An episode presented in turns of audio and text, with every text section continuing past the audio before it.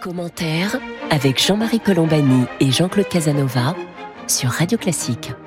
Bonjour et bienvenue dans Commentaire. Jean-Claude Casanova et moi-même, nous sommes heureux de vous retrouver pour cette conversation hebdomadaire que nous allons consacrer aujourd'hui à la situation politique française, bien évidemment, puisque nous sommes au lendemain des élections régionales et départementales qui ont marqué les esprits évidemment par le fort niveau d'abstention, mais nous allons essayer d'en tirer un certain nombre de leçons avec le secours de Jérôme Jaffré. Jérôme Jaffré qui est le directeur du CECOP, le Centre d'études et de connaissances de l'opinion publique. Merci beaucoup Jérôme Jaffré d'être avec nous. Bonjour. Bonjour.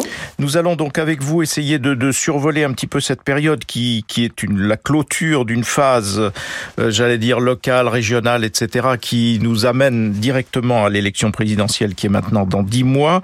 Donc nous examinerons successivement avec vous la question de savoir si nous avons vécu un coup pour rien.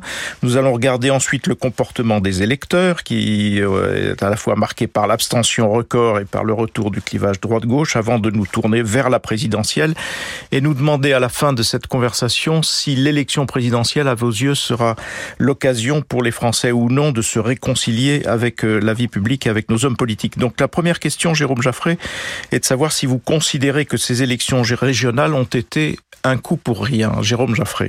Certainement pas. Euh, vous savez, quand les, le corps électoral est convoqué aux urnes, alors on dira qu'il y a une abstention énorme, mais il y a quand même 15 millions d'électeurs qui sont allés voter. Ça ne peut pas être un coup pour rien, surtout, comme vous l'avez souligné, que c'est à proximité de l'élection présidentielle. Donc ça, ça donne des indications à la fois sur euh, les attitudes du corps électoral, euh, sur l'état des forces politiques et surtout, ça va peser sur la stratégie des acteurs politiques en vue de la présidentielle. C'est-à-dire que la façon dont ces acteurs intègrent les enseignements des élections régionales euh, entre directement dans la préparation de la présidentielle. Du coup, il y a quand même un gros impact malgré le taux extrêmement élevé d'abstentionnisme. Jean-Claude Casanova. Oui, je suis d'accord avec euh, l'analyse de Jérôme, si vous voulez donc Commençons tout de suite, entrant dans le, le fond du sujet. L'abstention, elle est, c'est un record d'abstention, ça ne s'est jamais produit, je crois, à ce point. C'est une, alors tout le monde dit l'individualisme, j'hésite un peu sur le terme, le mot indifférence me paraît plus approprié. Il y a une indifférence croissante. Ça se dit, ça intervient après cette longue période de maladie et donc il faut attendre des études plus précises, euh, observant les différences d'abstention selon les lieux, selon les milieux, selon les âges. Attendons une étude scientifique pour formuler un jugement certain, disons, ou un jugement approprié sur cette abstention, qui est quand même une forme de maladie du corps social. Jérôme Jaffray. Euh, oui, sans prétendre à, la capacité d'études scientifiques euh, euh, je dirais qu'un des éléments très importants de l'abstention, c'est sa dimension politique. C'est-à-dire que c'est inégalement réparti selon les électorats. Et ça a évidemment beaucoup compté. En d'autres termes, vous avez une abstention qui a été très forte dans l'électorat de Marine Le Pen de la présidentielle de 2017. Il représente théoriquement 21% euh, des votants, le vote Le Pen de 2017, en réalité, dans, les urnes de ce premier tour des régionales, on ne compte pas plus de 15% d'électeurs Le Pen qui sont allés voter dans le corps électoral, 15% au lieu des 21%. Et tout ça s'est fait au profit euh, des électeurs Fillon c'est les électeurs de la droite classique qui sont surmobilisés par des traits effectivement aux grandes parties sociologiques. Jean-Claude Casanova a raison. Euh, un pourcentage beaucoup plus élevé de personnes euh, âgées de plus de 60 ans sont allées voter et ça a entraîné un effet de surreprésentation des résultats de la droite et de sous-représentation en partie du Rassemblement national. Mais Madame Le Pen ne veut pas totalement s'en exonérer un leader est responsable de la mobilisation de ses électeurs par la campagne qu'il mène, qu'il réussit ou qu'il rate.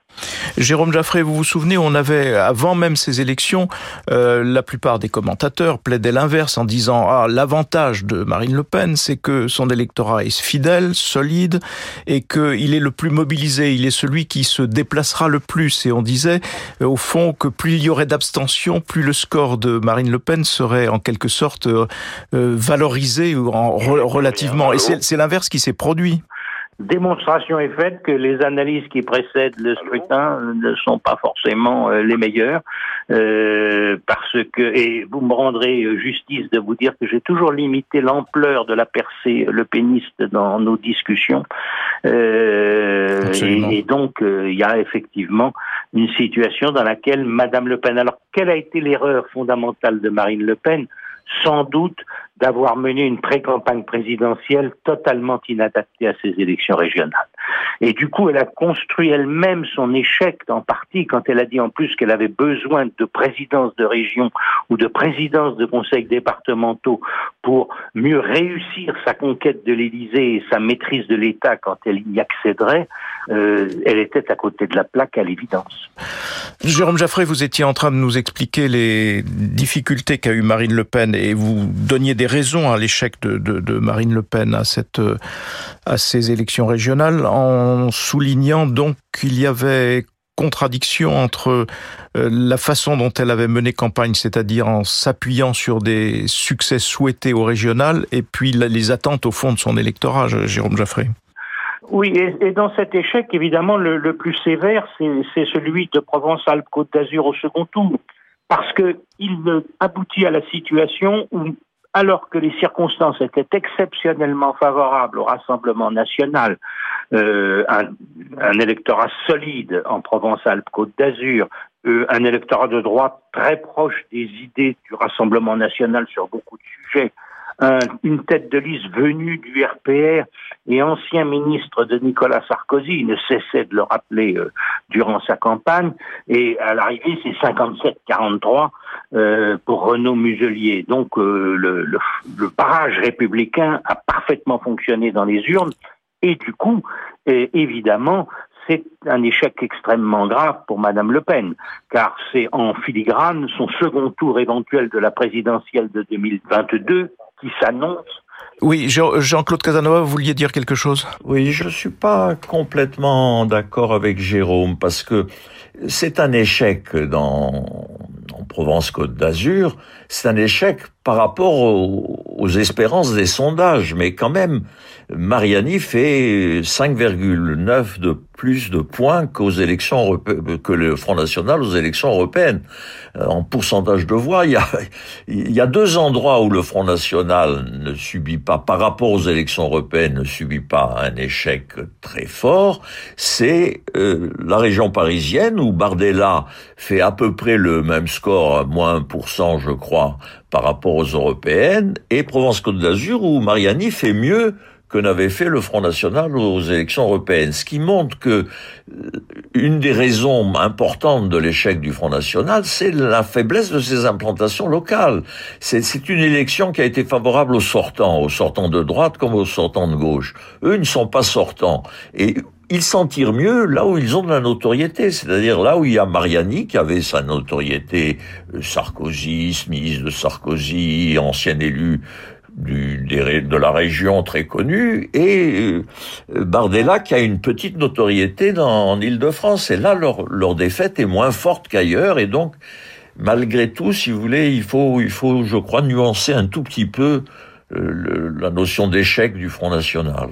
C'est un échec de tous les gens qui n'étaient des des gens qui n'avaient pas de position locale. Euh, L'objectif, c'est de gagner en 2022. Ça n'est pas d'enregistrer de petits progrès par rapport aux élections précédentes. Et donc, ça rabaisse l'espérance de victoire pour 2022 et ça compte dans le jeu des acteurs. C'est-à-dire que l'idée que Madame Le Pen est aux portes du pouvoir a extraordinairement reculé à l'issue de ces élections régionales. Et ça, c'est une donnée politique absolument majeure. Jérôme Jaffray, euh, il y a un autre vaincu de ces élections régionales, c'est la République en marche. Alors, euh, même chose que l'argument qu'évoquait tout à l'heure Jean-Claude pour le Rassemblement national vaut encore plus pour euh, En Marche, puisqu'En Marche n'a aucune implantation locale d'aucune sorte. Mais en tout cas, à chaque fois qu'ils ont souhaité être présents, notamment en se réclamant du président de la République, ils ont été balayés, Jérôme Jaffray. C'est tout à fait cela. C'est-à-dire que c'est au fond En Marche prend la place du, parti centriste classique sous la Ve République qui se situe entre 10 et 15% des suffrages et qui évidemment euh, n'a pas les forces suffisantes pour s'imposer euh, quand la gauche et la droite ont des vents porteurs qui sont effectivement ceux qui se sont manifestés aux élections régionales. La faiblesse est manifeste aussi, c'est que personne n'a voulu s'allier avec En Marche entre les deux tours du scrutin. Euh, et que pour la droite, elle a gagné par exemple dans le Grand Est et dans les pays de Loire, alors que ça n'était pas totalement évident à l'issue du premier tour, surtout dans les pays de la Loire, euh, sans avoir besoin de l'alliance avec la République en marche. Et là aussi, dans le jeu des acteurs politiques, c'est ça qui m'intéresse le plus par rapport à 2022, euh, c'est une chose qui évidemment est retenue. Il n'y a pas besoin de cette alliance elle n'a pas été nécessaire et ça ne pousse évidemment à aucun ralliement vers Emmanuel Macron en vue euh, de la présidentielle parmi les personnalités de droite. S'ajoute enfin, dernier point, l'inquiétude extrême que peuvent ressentir les différents députés d'En Marche euh, quand ils regardent les résultats euh, de leur parti dans la circonscription où ils sont présents. Euh, pensons à François de Rugy, à Richard Ferrand, euh, à tous ces élus parisiens, Stanislas Guérini et consorts. C'est des résultats très faibles. en d'autres termes, il n'y a pas d'électorat pour les porter. C'est Macron ou rien. C'est ça la définition réelle d'En Marche.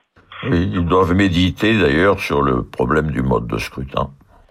Ça, c'est le, cheval de bataille, si j'ose dire, de Jean-Claude Casanova, le mode de scrutin. On y reviendra peut-être dans ce que vous disiez, euh, Jérôme Jaffré, sur euh, En Marche, euh, et Jean-Claude le soulignait aussi. Donc, la prime a été au sortant, et donc ça a, au fond, réhabilité ou rétabli le clivage gauche-droite. Est-ce que l'on peut dire aussi que de tirer du, du score du, du Rassemblement national, le fait que les élus de droite, qui jusqu'à présent étaient sous une pression d'enfer, une pression d'enfer venue du Rassemblement national qui incitait un certain nombre d'entre eux à regarder du côté du Rassemblement national. Est-ce que l'on peut considérer que pour la droite, qui sort victorieuse de ce scrutin, cette pression-là n'existe plus, la pression qui existait auparavant parce que un certain nombre d'élus et de responsables regardaient vers le Rassemblement national, pas seulement ses thèmes, mais aussi euh, peut-être euh, évoquer une, alliance possible, Jérôme Jaffré? Euh, je voudrais d'abord corriger l'idée du retour au clivage gauche-droite. C'est tout à fait exagéré, me semble-t-il. Alors évidemment, quand on regarde la statistique électorale du second tour, euh, la droite c'est 38%, la gauche c'est 34%, euh, le Front National c'est 20%, En Marche c'est 7%. On se dit donc, voilà, c'est la gauche et la droite. Mais en réalité, c'est un partage de territoire. Ça n'est pas un clivage. Ce sont les barons de gauche d'une part et les barons de droite d'autre part euh, je noterai que je ne parle pas du baron noir, qui euh, l'emportent dans chacune de leurs régions. Euh, et, en réalité, la gauche est très faible dans les régions de droite et la droite est très faible dans les régions de gauche. Donc c'est un partage plutôt qu'un clivage. Ça n'est pas tout à fait la même chose. Mais vous avez entièrement raison sur le point de, de l'indépendance que ça donne à la droite, à la fois par rapport au Rassemblement national et par rapport à En Marche. Là aussi, c'est un changement de la donne politique important. Vous aviez une partie de, euh, de leaders, effectivement, de la droite qui se disait que ben il allait falloir éventuellement faire affaire avec le RN, mais beaucoup d'autres qui se disaient bon à quel moment devons-nous rallier Emmanuel Macron en vue de la présidentielle? Euh, Je dirais que pour le moment chacun va rester dans son camp beaucoup plus facilement et c'est évidemment un élément important en vue de 2022. Jean-Marie Colombani et Jean-Claude Casanova sur Radio Classique. Nous sommes en compagnie de Jérôme Jaffré, le directeur du CECOP, pour analyser les élections régionales, le résultat des élections régionales, et maintenant nous projeter vers la présidentielle, qui est seulement dans dix mois.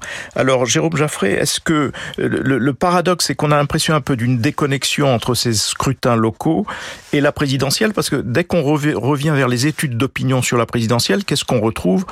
On retrouve le duel euh, euh, Marine Le Pen, Emmanuel Macron. Est-ce que, est-ce que tout est dit ou est-ce qu'il y a autre chose en perspective, Jérôme Jaffré? Bah, il y a effectivement des éléments qui, qui montrent qu'on ne peut pas projeter directement les régionales sur la présidentielle.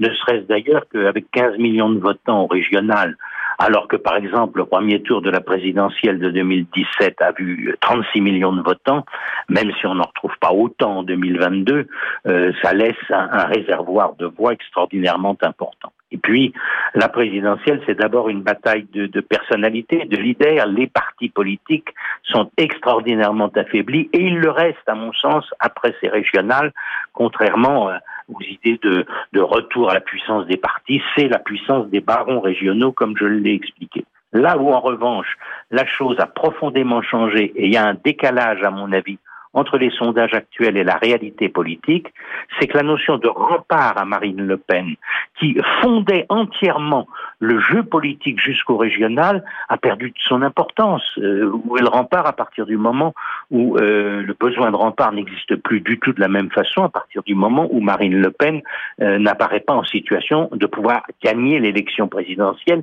y compris face à Emmanuel Macron. Et donc, euh, le jeu devient un peu plus ouvert pour beaucoup d'électeurs quand ils se rendront compte de cette situation, c'est-à-dire, est-ce qu'il y a place pour quelqu'un d'autre dans le jeu présidentiel, dès lors que la seule question n'est pas de savoir euh, comment battre Marine Le Pen, mais à ce moment-là, elle devient qui désigner comme futur président de la République, puisque nous avons une liberté de choix beaucoup plus grande. Et, et donc, il y a quand même un changement profond. Si match à trois il y a, ce ne peut être qu'avec un candidat de la droite. On ne voit pas que la gauche puisse euh, extraire un candidat commun euh, capable d'être présent au second tour pour le moment. Non, ça je crois que c'est impossible. Si vous voulez, le jeu est ramené peut-être à trois, mais la gauche est éliminée, je crois, pour la présidentielle. D'ailleurs, si on revient un instant sur le problème des sortants, les sortants de droite ont beaucoup mieux réussi, ont progressé plus. Les sortants de gauche n'ont pas tellement progressé, si vous voulez. Et ceux qui ont progressé, ceux qui, les sortants de gauche, les trois régions, l'Occitanie, euh, la région de Bordeaux et la Bretagne, c'est la gauche modérée qui gagne et c'est la gauche nettement séparée de la gauche radicale. Et donc la division de la gauche et la faiblesse de la gauche font que le jeu est uniquement sur les trois, c'est-à-dire Macron, l'éventuel candidat républicain dont nous ne savons pas le nom, et Marine Le Pen, plus euh, la possibilité de trouble de l'apparition de Zemmour. Mais donc toute la stratégie va être euh, de, de ce il y a trois possibles élus, il y a trois élus possibles. Toute la stratégie va être de savoir comment ils vont essayer de récupérer, de se répartir les 60% de voix qui seront vraisemblablement disponibles. Jérôme Jaffray. Oui, reste du coup, et, c'est un élément pour Emmanuel Macron, à partir du moment où la force politique euh, qu'il représente, euh, c'est 10 à 15 des suffrages, euh, ce que le, font le parti centriste classique sous la cinquième, lui, il lui faut trouver 10 à 15 points supplémentaires pour pouvoir gagner la présidentielle dans des conditions correctes, c'est-à-dire d'une part se qualifier pour le second tour et être en position de l'emporter. Ça veut dire un élargissement électoral considérable euh, que sa position de président et son talent euh, peut lui permettre d'atteindre, mais ça veut dire en partie euh, conserver ou récupérer une partie non négligeable d'électeurs de centre-gauche disponibles éventuellement pour voter pour lui. Et, donc ce combat n'est pas en fait qu'un combat de, de, tout le monde serait sur la droite, il faut pour le président de la République continuer de tenir les deux bouts de la chaîne et arriver à capter à la fois un vote social libéral euh, et un peu social euh, républicain. Euh, il y a deux dimensions. Si cet espace n'est pas correctement occupé à gauche, pour Macron, ça facilite énormément le jeu, mais ça l'oblige à euh, effectivement tenir euh, les deux ailes euh, beaucoup plus que pour le moment le petit parti qui est le sien n'a réussi à le faire. Pour le moment, j'ai l'impression qu'il regarde toujours plutôt vers la droite puisqu'il veut relancer la réforme des retraites. La réforme des retraites, au fil du temps, est devenue un marqueur de droite, malgré tout, Jérôme Lafray, non? Oui, euh, il faut en même temps continuer à réformer. Euh, il faut tenir les deux bouts, c'est-à-dire qu'effectivement, il faut éviter que la droite euh, ne revienne en position de se situer entre 20 et 25% des voix, auquel cas Macron aurait de grands risques de passer en troisième position au premier tour de la présidentielle si Marine Le Pen réussit, et quand même elle en a, semble-t-il, la capacité à, à, dépasser les 20% des suffrages dans un premier tour de présidentielle. Donc, et donc le, thème économique et social et le thème de la réforme euh, gardent beaucoup de force euh, dans euh, la nécessité du positionnement Macron, à condition d'apparaître quand même pas totalement punitif et pas totalement injuste. Sinon, vous vous coupez de la partie de centre-gauche qui peut accepter une réforme des retraites parce que, par exemple, le report progressif de l'âge légal étalé sur plusieurs années est quelque chose qui n'est pas euh, qui n'est pas aussi classé à droite que vous pouvez l'indiquer, même si évidemment ça provoquera des manifestations des oppositions, mais ça peut être compris beaucoup plus largement que euh, le seul terrain de la droite.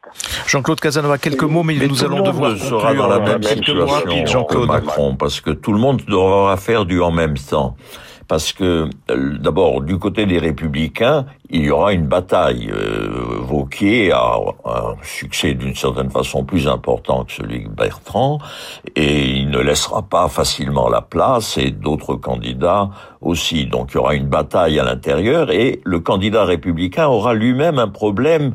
Il faudra qu'il euh, qu'il récupère des voix du côté de Le Pen, et il faudra qu'il récupère des voix du côté de Macron.